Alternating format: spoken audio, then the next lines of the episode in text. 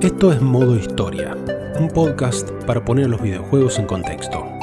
Mi nombre es Guillermo Crespi y esta es la segunda y última parte de este especial en que charlamos con Alex Smith, historiador detrás del podcast y la serie de libros They Create Worlds, que por supuesto recomendamos muchísimo. En esta hora de conversación seguimos saltando entre diferentes temas y épocas, pasando por personajes importantes en la historia de la informática, mitos que nos irritan más de la cuenta y una época que solemos tocar frecuentemente en el podcast y en la que aún sin ET casi tuvimos otra quiebra pueden encontrar el video de esta charla subtitulado en español en nuestro canal de YouTube.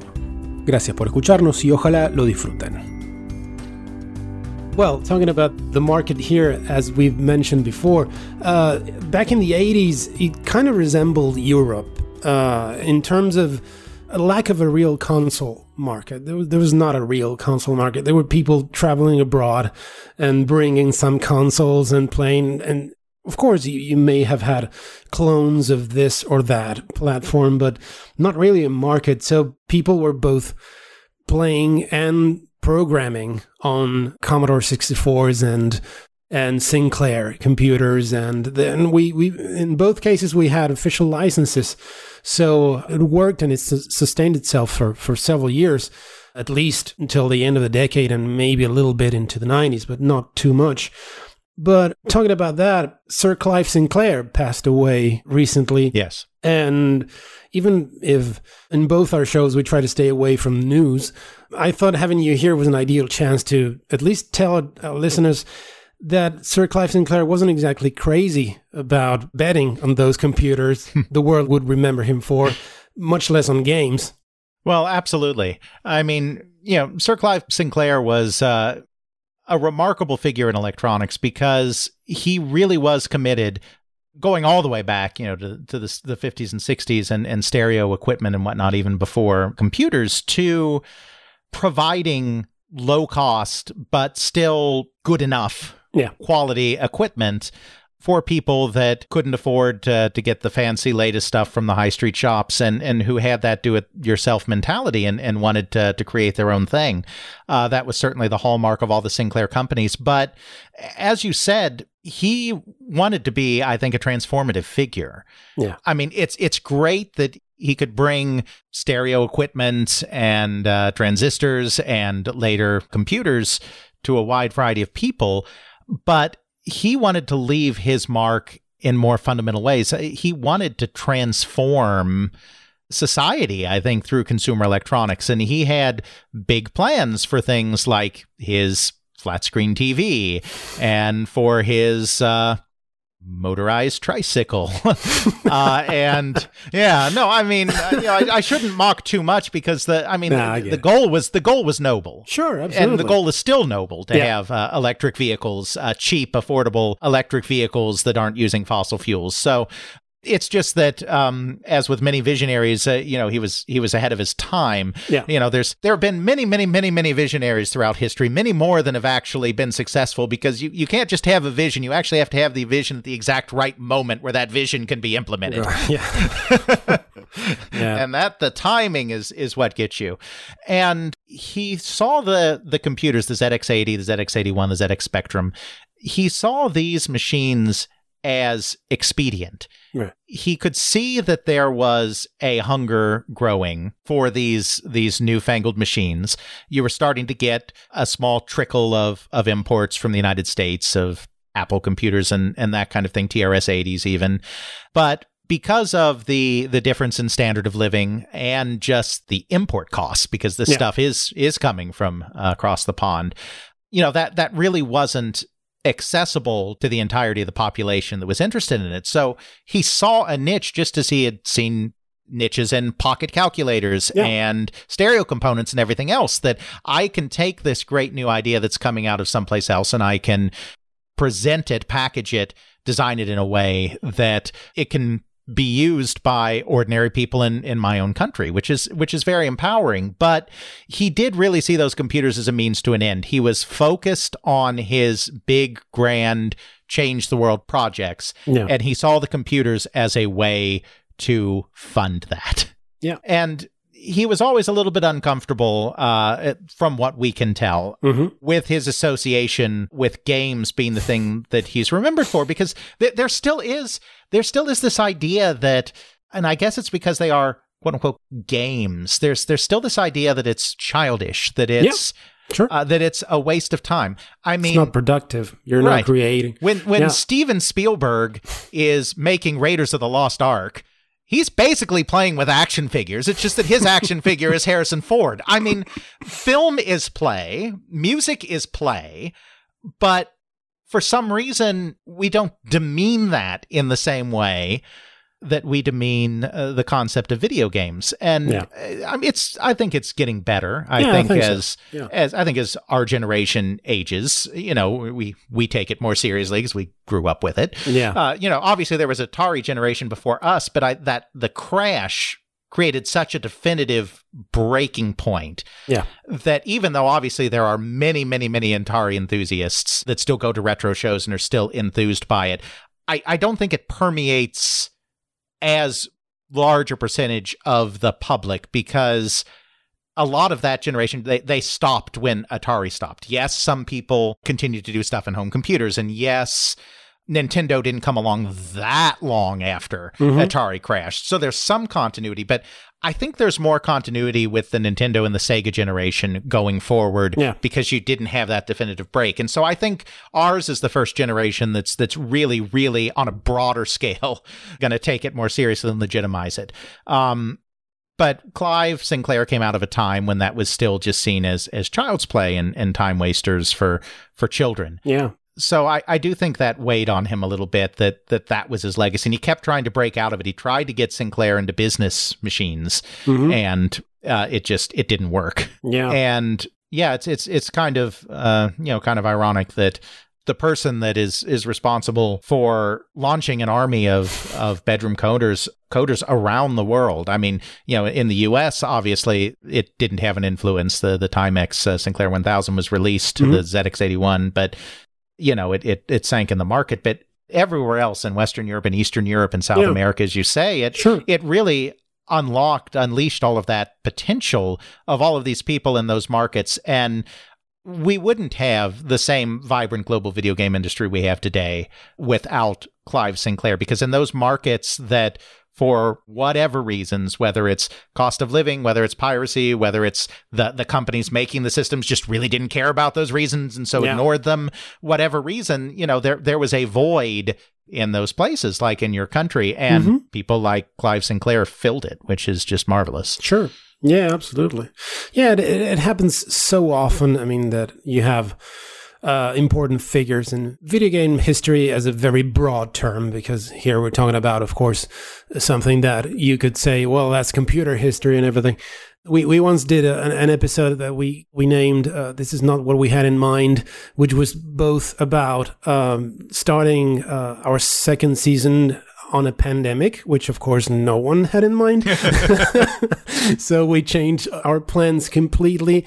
And we talked about people like uh, Will Crowther or William Higinbotham, uh, people that really do not care too much uh, about being remembered by those creations within the games world. Exactly. We're, we're like, hey, you did this. And they would say, yes, I also worked uh, to find uh, better ways to use nuclear energy. So I don't really care about the, that little tennis game. Sorry.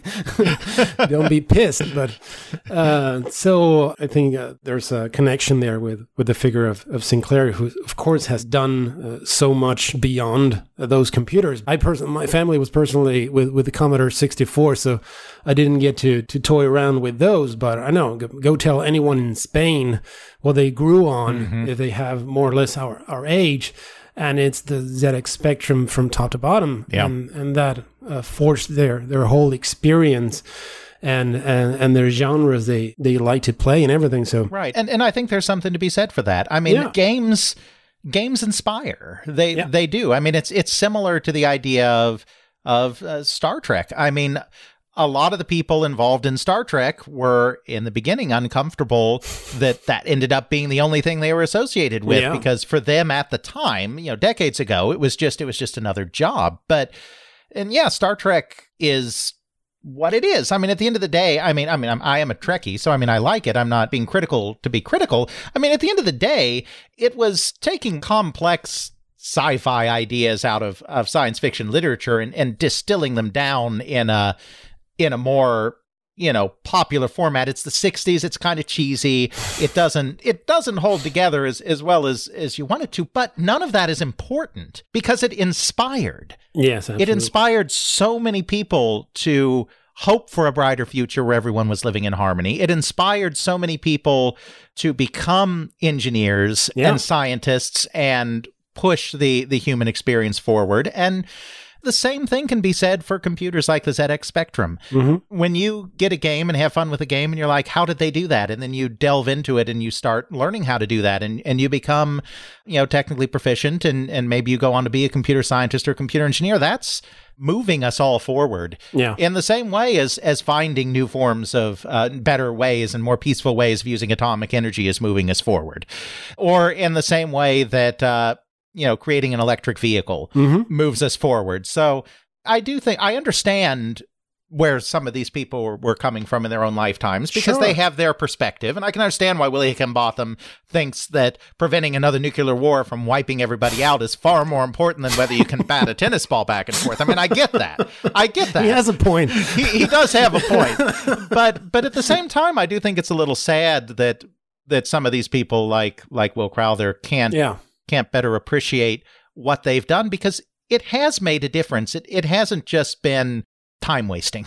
Yeah, yeah. It's not like they just had an impact. What they did, they had a positive impact. You could say Mhm. so. I mean, we, we can get it from from both perspectives. I mean, it's totally. Uh, by the way, you're preaching to the choir here on Star Trek because I mean, you you won't see it from this, but back in that. Uh, little uh, thing. I have the, all the Eaglemoss ships Nice. and all the, all that stuff. So uh, we can talk. We I don't know. Wasn't the, the original version of the game called Star Trek first appeared in seventy one or something like that, or wasn't? I don't remember the year right now. The the mainframe game, right, right. The, are you talking about the Mike Mayfield Star Trek game? Yeah. Yeah, that appeared in seventy one. Yeah. Well, we, we we could shift the whole conversation here. Talk about the fiftieth year of Star Trek in video games. That's And- true. That's true. Well, um, we all know uh, ET single handedly destroyed the global. I'm going to do it as as worse as I can to piss you off. Destroyed the, the global video game industry. Everything's wrong. Uh, we know that, for instance, uh, Iwatani and his team went out for pizza and he picked up a slice, and there it was, the next big hit in the arcades. so, are there any other, or they, it could be those, of course, any other myths Yeah. or exaggerations or too good to be true stories that particularly irritate you? Yeah, obviously, as a historian who is uh, doing his best to uh, recount as accurately as possible what happened. Yeah. I mean, we, we never truly know what happened. Sure. But we, we, we do the best we can. Obviously, some of these kind of, of situations really do uh, irritate me. And a, a big part of what I try to do on, on my podcast is is try to set the record straight on some of these areas. Of course, the ones you've mentioned uh, come to mind. Um, I would say the, the big one that has been a focus of my attention a lot recently, uh, because I've guested on a couple of podcasts talking about it and whatnot, is this romanticization of Tom Kalinske. Oh my God, don't get me started. Sega. and the way these scrappy upstarts with Oh, God, nerve and attitude and perseverance, you know, unseated the big evil corporate Goliath and yeah. oh my god! If it were not for the Japanese Sega right now, Right. would be exactly yeah, would we're on the same page. would be one. on top of the world. And that that is not to take away from the the real accomplishments of Tom Kalinske No, of course and not. his team because they did do a, a good job of marketing the system and for a brief moment did barely overtop Nintendo. I mean, they went from zero to market share to 55% market share, which is, you know, in, in three or four years, whatever it was. And that that's, that's amazing. yeah, But there's this fanboyishness that still kind of permeates the conversation on a lot of video game stuff. Mm-hmm. And and I understand that because it, it's what we talked about earlier. People that become interested in video game history tend to become interested in it because they have their fond recollections Mm-hmm. of the games that they played, the systems they owned, the good times they had with their friends. And most families back in the day probably only had one or the other, and even if they had both, probably played one much more than the other. And so you did have camps. You had Sure. your Atari people, you had your Nintendo people, you had your Sega people, probably even had your Magnavox people, but you know I've never met them. But uh, you know the. So I mean, I get where it comes from, but there's there's still this desire to I think see the history sometimes through the lens of of the systems you loved, the games you loved, and kind of ignoring the complexity and ignoring the negative parts of the story and, Yeah. and just focusing on what you really enjoyed. So so people love that Sega story because Sega Nintendo was was a real thing. I mean, not just on the airwaves, but I mean on, on the playground. Sure. Nintendo versus Sega was a real thing. Yep. And so this this idea that, you know, these these plucky upstarts, you know, Yeah. took, took Yeah, David the and Goliath Nintendo. and- and David all and. Goliath Yeah, is yeah. literally a timeless story.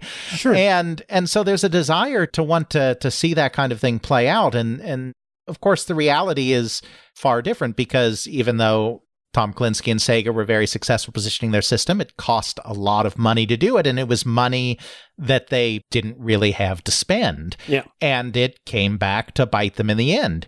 And the Japanese weren't just sabotaging them at every turn. The Japanese were were trying to keep a company going through great economic upheaval uh, involving strengthening yen Yeah. and the collapse of the bubble economy and all of this other stuff. And we're trying to hold on while while the American branch was spending all of this money that they didn't Yeah. really have in a way. And Mhm. and so it's it's a much more complicated story and it's one that you need to point out the, the, the mistakes that someone like like Tom Kalinske made as as well as, as celebrating the successes. So that's Mhm. that that's definitely one that that I've been spending uh, a lot of time of late, kind of trying to explain. It's like, yeah, okay, it, it was an impressive feat, Yeah. and they deserve credit for that, but. Here's the long term harm they did to the company by getting that very short term victory. Sure. Yes, I I think uh, it also has to do with another thing that we discussed earlier, which is it is a story structure Mhm. that that you can recognize there, and it's ripe for the adaptation to whatever you want to do with it. Maybe what's happened recently is that they have found some people have found its protagonist Yes. they found okay this this is the guy in the uh, in charge here so he's the protagonist he's the hero for what i can tell he's probably a great guy and he did wonderful things and Oh, yeah. he's probably available to talk i mean i've seen him in, many different documentaries so Oh yeah. it's clearly is the guy that that's gonna that, that's game for all those things and that's wonderful Oh yeah. I've I've interviewed him myself, and and he was very generous with his time. Absolutely. I- it doesn't surprise me at all because that's that. I mean, it's, it's quite evident. But when you couple that with someone desperate to tell a story, and okay, I have my main guy here, and the Japanese side has never been so open or brutal in their opinions or anything. Well, it's kind of two plus two there. I mean, Yep. you know where that's going. Yeah, well, we, we totally agree on that one. I mean, I want. I'm going to tell you something. I don't know if I'm going to use it, but Mm-hmm. um, how can I put it? I'm not a fan of the book Console Wars Yeah. by Blake Harris. yeah. I mean, the story is great. The writing gets on my nerves. Oh, yeah. As a person who teaches screenplay writing, Oh that that God. that dialogue must be nails on the chalkboard. Well, I, I, that, that's why I lost my hair. I mean, reading that book, I mean, that, that, that, that was the thing that did it. I mean, good lord, it's a book written by someone who's saying, "Look, there's a movie here." yes. and I'm writing the dialogue for you. Here, it's already written. I mean, you don't know how to do it. Go, go ahead and, and, and put it in the film. And it, Yeah. the, the dialogue is so poor. It- Yes. It, ends up affecting your view on the whole book, which is entertaining anyway. And Yeah. there's research there, and, and he talked to people and everything. But once you read one or two of those dialogues, you go, this couldn't have happened like this. You begin to doubt everything else. Exactly, and and that's the sad thing is you can't trust most of it. And Yeah. uh, I'll I'll give one concrete example um, that that I've used a, a few other times as well. Because you know I did interview Tom Kalinske. So one of the early Tom Kalinske stories is right after he joins Mattel, and uh, Ruth Handler. You Yeah. know, he ends up talking to Ruth Handler, and you know she's like, you know, they're telling me Barbie's finished or Yeah. whatever, and he's like, no, Barbie is you know the most valuable Mm-hmm. asset, you know, and and and then she's like, that's it, that's what I need. You're on Barbie, and you know, so you know, of course, I'm talking to Kalinske about all of these same things, and the basics of that are true. They had a conversation. He did build up, buck up Barbie, and Ruth Handler did put him on the Barbie line. But there was the conversation, and then a couple weeks later, he was put on the Barbie line. Yeah. It wasn't they had this conversation, and she's like, You got Moxie, kid. You're on the Barbie line. And and so you you can't trust most of what is narratively in console war. Uh, Yeah. Like broad concepts you can trust and some of the things and some of the segments where he pulls back and doesn't try to do it narratively. I think you can trust those, Yeah. but you can never trust that uh, it's not just, I mean, obviously he's making up the dialogue. I mean, anyone Yeah, can see he's making up the yeah. dialogue, but Sure. you, you can't even trust that the conversation happened, that he, then he's oh, paraphrasing yeah, it. Yeah, yeah, yeah. Well, it reminds me of. Uh, have you seen the movie? Um, what was the name about Queen? Bohemian Rhapsody was it called? Oh, yeah, yeah. I well, have. uh, it's kind of that syndrome in which everything important in Freddie Mercury's life happened that, that same afternoon. Right, I mean, right. he reconciled with his parents after I don't know how many years. Uh, I think he reconciled with his uh, couple from that time, and he played Live Aid. I mean, it was, it was all in the space of I don't know four hours or something. right. He didn't even know he had AIDS when he did Live Aid. Absolutely. It's- yeah, yeah, yeah. It's, it's maddening. But you know, at, at, at least those, at least, and, and I agree 100%, but at least it is holding itself out there as fiction. The Yeah. problem with Console War is yes, Console War does have a disclaimer in the front saying that certain scenes were Yeah, condensed and whatnot, but it is still primarily presenting itself as history, not as fiction. Sure, yeah. It's, it's not a novel. Yeah, yeah. And that's what bothers me uh, most about Console War. Should it have a, a disclaimer of some of this is actually true? right, I mean, exactly. um, well, and, uh, about these myths that piss us off, there, there was one that's not exactly a myth, but kind of an imprecision or something that we've, it's become kind of a running gag in our, in our podcast because every year by the 6th of June, there's a new anniversary of a supposed date from the creation of Tetris, which I don't know where the hell that date came from. right. I don't know if you do. No. If you do, please enlighten me. No, no. I mean, that, that- that's kind of the first layer. It's like we don't know. It's it's fine if it's symbolic. You Right. can you can celebrate a sim. You can pick a symbolic uh, symbolical date and go. Okay, we don't we don't really know, but let's celebrate. Okay, fine. Sure. But then you you read some tweets like. In the 6th of June in 1984, Tetris was launched into market. I said, one. Yeah. Pretty impressive feat in the communist bloc. I mean, what market? yes. exactly. We're coming back to that one. That that's one that we've we've always laughing at. And I mean, every sixth of June, there are some people waiting for the sixth of June to share that those tweets with us. Like, look what they're saying because they know. Yeah, exactly. I mean, I, I do think that precision of language, you know, is is especially important in certain areas. Uh, you know, one another thing that's that's kind of annoyed me and has also annoyed Ethan Johnson recently Yeah. is uh, the computer space anniversary. Okay. I mean, some people are saying properly, you know, beginning of commercial video games or whatever, like Yeah. like you yourself said. But then there are other people who are like, it's the it's the 50th anniversary of arcade games, and it's like, no, arcade games literally existed for 100 years before computer space ever did. I mean, there there are arcades before video games. There are arcades still today that don't primarily feature video games, and Yeah. it's like you know, at least if you're going to pick a, a date of remembrance, like you said, at least be a little more precise about Oh what you God. are remembering. Yeah, absolutely. and especially if you have 280 characters to write. I mean, I think precision becomes a little bit more important. just a quick question out of mostly personal curiosity. Have you mm-hmm. ever looked into the history of Axlon and the Nemo project? The mm. one that eventually, because I, I know that, uh, I mean, some of the main people behind that was were Tom Zito and mm-hmm. Rob Fulop. But I've always wondered how far the involvement of people like Crane or Steve Russell or Michael Becker went, because Right. they always mentioned within that project, it's like, okay, we, we put the story is that we put together kind of a dream team and they they were doing wonders throwing video through the ColecoVision or something. But I've always wondered, was that like two days they worked and maybe it never happened again or something? Because I've never really found anything concrete on that. Yeah, so uh, yeah, I've done a little bit, but uh, of research on Nemo, but I I do have the same problems that you do in terms of the contributions of some of those people. Yeah. Um, I don't think Steve Russell was all that involved. hmm I think David Crane was a little more involved, but I mean, I don't, you know, I don't think he created any of the games. I think it was mostly on the on kind of the background stuff. But yeah, the the, the extent of their involvement, I'm not entirely clear on either. hmm Yeah. So But uh, yeah, no, I, I feel the same way you do. It's like, yeah, they say, and Steve Russell and David Crane. And it's like, Yeah, really? and then uh, you, try to ask them, and, and they were like, yeah, I did a. Even they're vague when you ask them about what they did on it, and and I yeah. not not because they're being cagey or deceptive Oh, or anything, sure. but I I don't think they really have strong memories of doing Yeah, much with yeah. it either. yeah, since I've always been curious because I mean, you, you can imagine coming from film studies and with an interest in video games, I've always been fascinated with all those crappy FMV games. right, right. I still think they're mostly bad.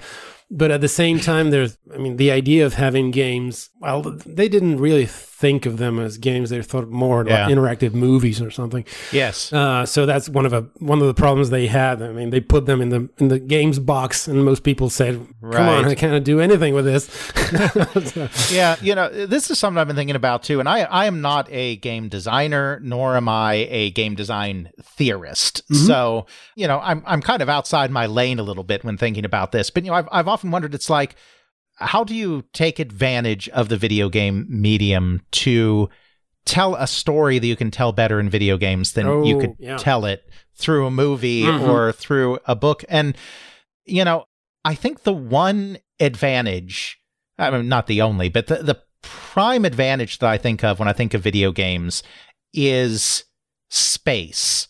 Video games can inhabit space yeah, in a way that a novel or a, a movie can't. You know, just a novel can inhabit headspace Yeah. in a way that other mediums can't. And and I think that video games can inhabit physical space Yeah. in a way that others can't. You can go off into this little corner, you can go off into that little corner. You can see the whole world, not just the world that the protagonist happens to be walking through at the time. yeah, And it feels to me that that's where video game deve- if video game development is going to have meaningful, powerful narratives that people outside of video game players themselves care about, that that's where the answer is going to lie. And and I don't know how you make the world's greatest video game story utilizing space because I am not a game designer.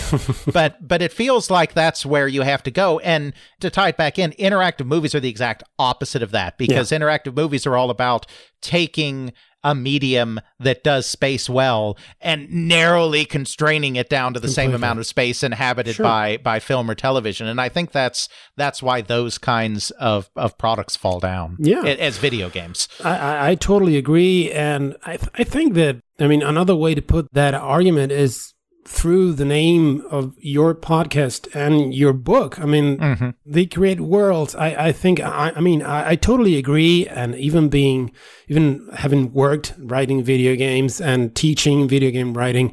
I have no problem in telling students I believe video games are better at creating worlds Mm-hmm. or spaces than at telling stories. Right. I mean, I have no doubt about that.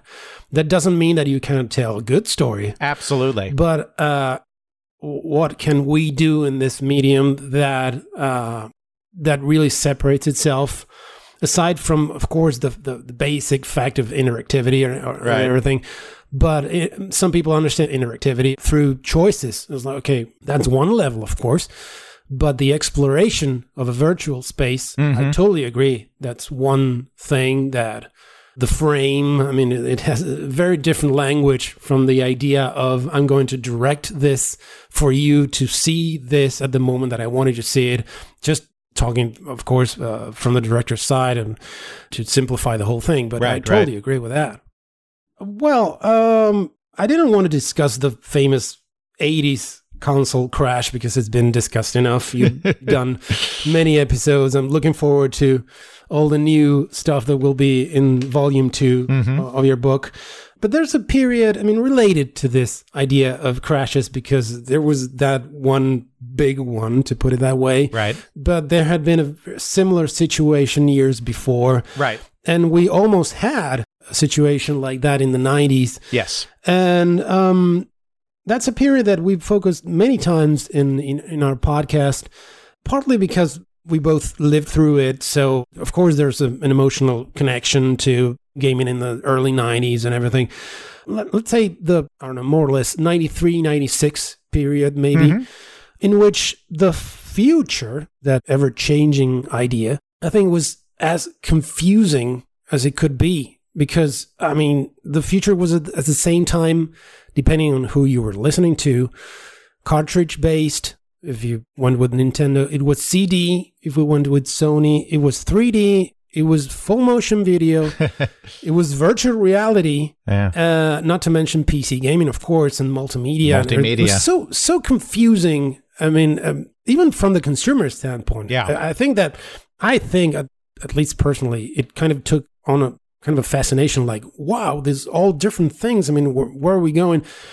And then from the business, it was quite difficult for many companies because I don't know. Here in in, in South America, let's say uh, the the 8-bit era started a little later, Mhm. so it was even more confusing. I mean, uh, we had, as they call them, the, the family clones. I Right. mean, the, the clones from the from the family computer coexisting and still very much alive with uh, imported Super Nintendos and Taiwanese uh, bootlegs from Sega, and then comes you know 3DO Jaguar and whatever. It was so confusing, and you guys made an episode about the crash that almost was. Right. And I wonder if you could briefly talk about how pretty much everyone in the console and arcade business lost money, and, and some of them even went under in those days. Yeah, I mean, it, it was a tough time. It it was very similar in a lot of ways uh, to the market situation when when the big and, and the famous crash happened. Is you kind of had the industry running into a wall again, Yeah. where there wasn't a clear idea of how to go forward. As you said, there was all of this confusion. Is it polygonal? Is it interactive movies, multimedia set top boxes? Because I mean, Oh, you yeah. also had things like the the CDI CDT, yeah. and yeah. CDTV from Yeah. Commodore, you know, confusing matters as well. And there was a real sense that whatever the future was, it wasn't what video games were providing at that time. The 16 bit generation of video games were very, very similar to the 8 bit Nintendo generation of video games. Yeah. Like between Atari and Nintendo, that was a huge leap. Between Sega and, and Nintendo and 16 bit and Sony and the N64, that Yeah, sure. was a huge leap. But there wasn't a huge leap between 8 and 16 bit. It was very tiny. And it was another situation where you had a lot of small companies getting in, particularly in Japan. Mhm. The Japanese economy was undergoing kind of its own challenges at that time. You're getting to the beginning of the collapse of the bubble economy. And I think there was more and more of a reliance on being successful in North America Yeah. as a result of some of that. And you had companies that were manufacturing just way more product again than the market could bear. And big companies like Capcom and, and Data East were really floundering because they had brought so much product into that North American market in 93 and 94. But the public was getting a little confused and fed up because Sega was doing all of these peripherals. Oh, And yeah. Well, I, I bought a guy from Argentina bought a Sega CD, so I fell for that. right, I right. wanted a 32X. I wanted that piece of yeah. equipment, let's say. Sure, sure. yeah, no, and, and, and no shame in Thank it. God I didn't get it. right. And it it the market was getting overheated again. There was too much product. Uh, it was over manufactured.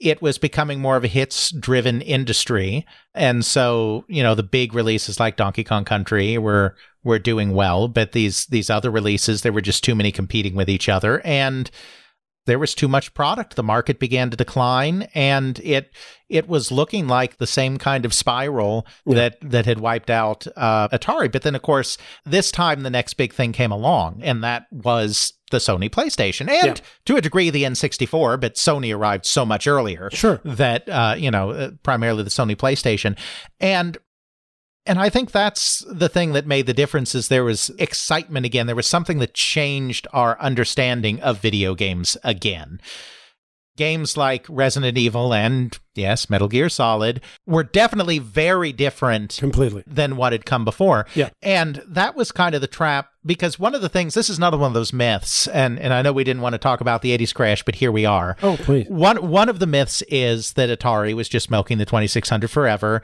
and yeah. had no plan to replace it. Yeah. And obviously that's stupid. You need to replace technology. Well, I mean, they did have a new piece of technology. They had the 5200. Mm-hmm. And if you uh, you know do the math, as Atari Corp like to say, that system came out in 1982. Yeah. Which was five years after the VCS came out, so that's that's right on time. That's perfect yeah. from a console transition perspective. But the problem was, the 5200 had the same old games on it, mm-hmm. and yes, they looked better than they did on the VCS. They didn't always play better, like trying to play yeah. Pac-Man with that non-centering joystick. Yeah. but they they were the same games. And yeah. ColecoVision, of course, came out in 1982. That was next generation as well. If if you look at articles at the time, the ColecoVision and the Atari 5200 were being called next generation. They were sometimes even being called second generation mm-hmm. consoles, that, that kind of numbering system. Right. There was a new generation, but it didn't offer anything new and exciting. And many of the same games were coming out on the 2600. And yeah, yeah maybe they didn't look as good, but I mean, even even in the later period, yeah, I mean, Castlevania 4 looked fantastic yeah. with all of its mode 7 effects and the rotating backgrounds and you're swinging on your whip and the background's rotating but is it really a better game than Castlevania 3 right. which came mm-hmm. out at about the same time and was bigger and more non-linear. Yeah. And and so that that's that's kind of the disconnect that was happening. It was a very similar thing. There was the the transition between 8 and 16 bit wasn't i think stunning enough. And of course the market was sustained short term because some great games came out, but then eventually it, it becomes, you know, is this it? Yeah. And thankfully, Sony came along and, and showed that that this wasn't it. Mm-hmm. And and you you need that occasionally. You need that big leap forward. Yeah. And I think that's what saved it in in large part. But yes, there was definitely a period of time where the market was overheated again where people overestimated demand and too many small companies were making too many games and uh, you know it, it Data East never recovered. Yeah. Capcom, if it had not been for Resident Evil, may well have gone bankrupt. They were on the verge of it. I mean, mm-hmm. it was it was scary for some of those companies, sure. particularly the Japanese companies, who again had were not able to rely on their domestic market in the same way that they had been able to rely on it in the past, because of course the bubble economy was was also coming down around them. Sure. Yeah, you know that. Uh, I mean, sometimes you've you've mentioned this, especially in, in that particular episode. But so many things happen at the same time during the '90s that it's it's so, sometimes even confusing to try to summarize it and everything. But I still, uh, honestly, still have kind of a memory of feeling some of that that you're mentioning. Mm-hmm. That I mean, around um, maybe not 94 but 95 or something i was 15 back then and and moving to pc gaming which Me is, too. was kind of a yeah, kind of a, a, natural movement for for many people in, in, in our generation like uh, okay, I played. You're on the Nintendo side. I'm on. I was on the Sega side and everything. But we, of course, I'm sure we both had friends that and played in the in the with the other consoles and everything. Streets of Rage too, man. I will sing that thing's praises all day long. Absolutely, but I mean, I, I do remember going, okay, wow, great. I, I, bought the game by the time probably Sonic Two was out, so okay, mm-hmm. I, I played Sonic One, Sonic. Hey, Sonic Three, great. Okay, this new thing, Sonic and Knuckles, great, and then yeah, okay. I mean, I, I mean, I don't remember a moment or an event, but but a feeling, yeah, really, a, a sensation like what's next. Yeah. But it's fascinating to to learn about it from the business side in terms of okay, our confusion it would still end up with well, we'll we will still have new games and everything and whatever comes next. But for some people, it was their life livelihood and, and their jobs and everything. Oh yeah, So- absolutely. and it's, it's like okay, now now the whole thing gets a, a different color altogether. Um, well, Alex, to, I, I'd like to, to to close our conversation. I had a wonderful time. I Likewise. thank you again for taking the time. Oh, it was my pleasure. This was a fantastic conversation. I'm, I'm really happy. And I'd like to get back to, to a broad question about all the work that remains to be done uh, in the video game history field.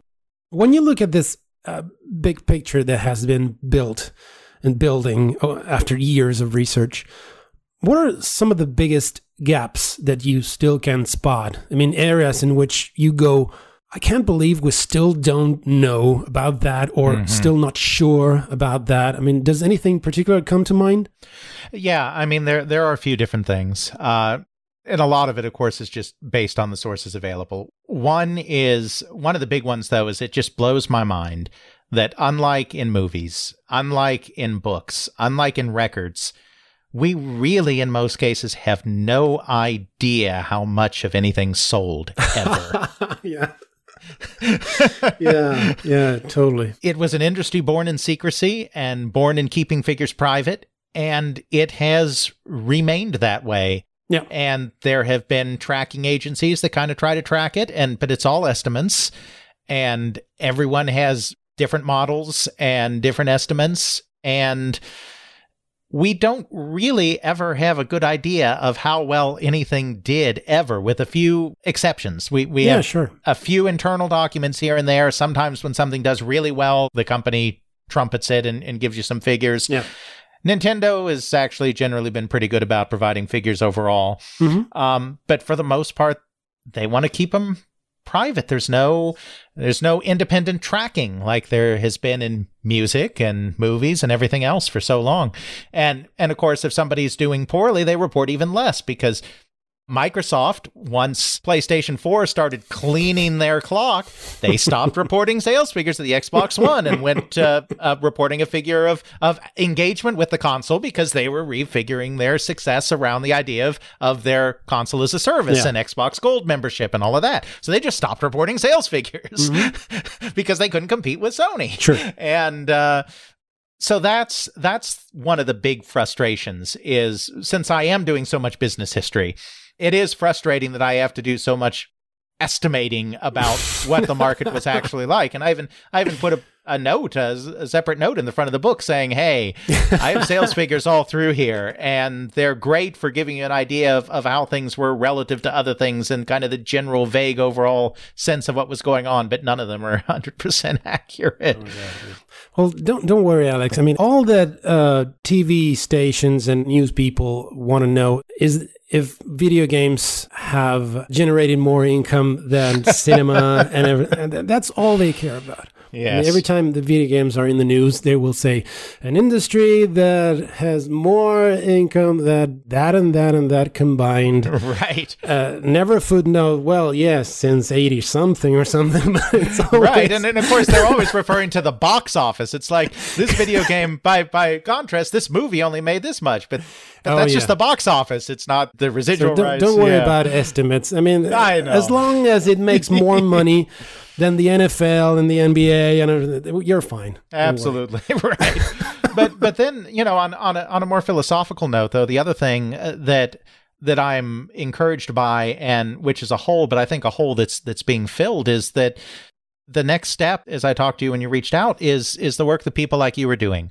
Because so much of the focus and the attention is on the big markets, Right. U.S., Japan, uh, and usually even just the U.K. and Europe, not even really Yeah. the rest Yeah, of Europe true. most of the time. That's true. And we have a lot of holes in our understanding of how the video game industry spread globally and, and how it impacted other markets and how those markets then in turn impacted the global industry, even Yeah. if it was only in a small way. Yeah. I mean, the the example of Argentina, there's a an Odyssey something. Is it a clone? Is it Yeah. officially licensed?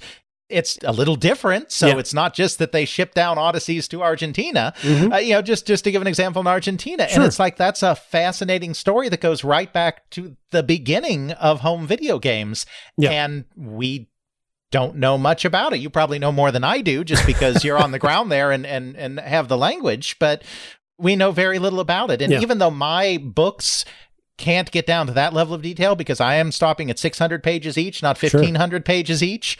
We do need more of that global context. Yeah. There are a lot of holes there, and, and I'm so happy that people like you that take an interest in this stuff in in in your own local areas in your Sure. own countries and and whatnot are are doing the work you're doing as well because that that's going to be vital once we once we've kind of figured out the big picture of what kind of sort of happened Right. the next step is going to be figuring out all those little small pictures. and then once we have all those small pictures, it'll probably change our understanding of the big picture. So, you know, it's it's good stuff. Yeah, well, I, I really hope so. I mean, we we've th- there's a bunch of people, of course, here. We're not alone at all, trying to make interviews and and find resources. I mean, finding primary resources is even more complicated here because, well, n- most people did not take it seriously, so Yeah. everyone everything got just trashed. Um, but there are efforts being done recently. Slowly, we're, we're getting something beyond the same stories that we got for because it's i mean you can find some nuggets of information in a facebook group but that's not the best place to have your Sure. information organized Yeah. so in our uh, podcast specifically we recently started trying to do to add research of our own and it was like the idea was like well the only place where we can actually add something to the mix is in our local history because I don't really feel. I mean, what am I going to do? Study Atari once again? I think.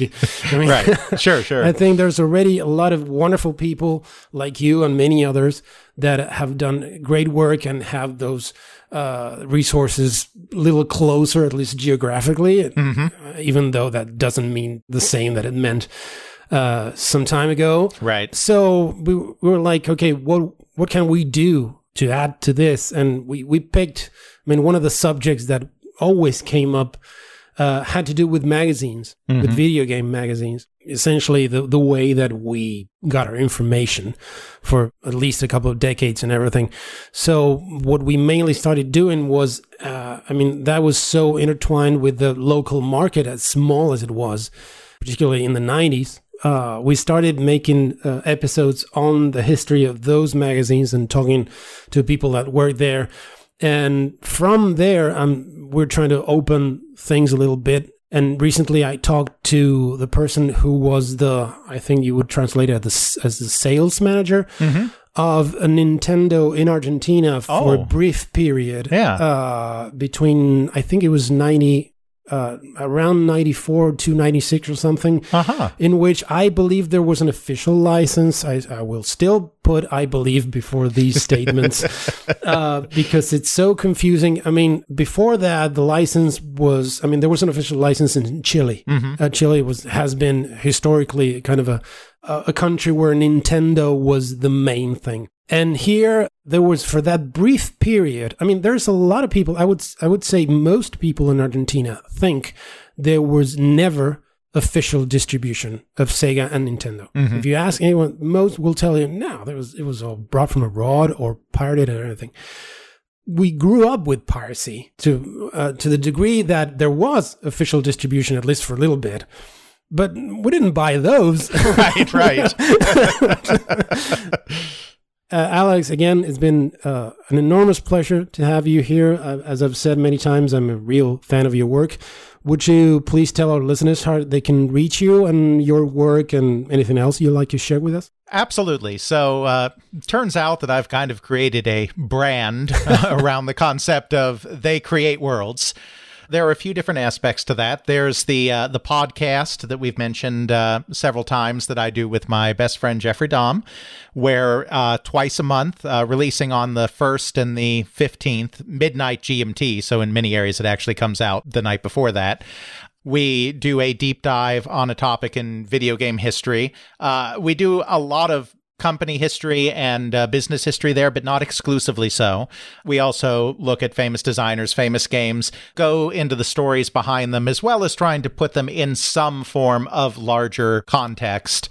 And you can find that at theycreateworlds.com uh, is kind of the main link for all of that. The podcast itself is on all of the the major providers, Podbean and Spotify and iTunes and and all of that good stuff. So you can find it that way as well. I also do have a blog. The blog was actually the first thing to carry the They Create Worlds name.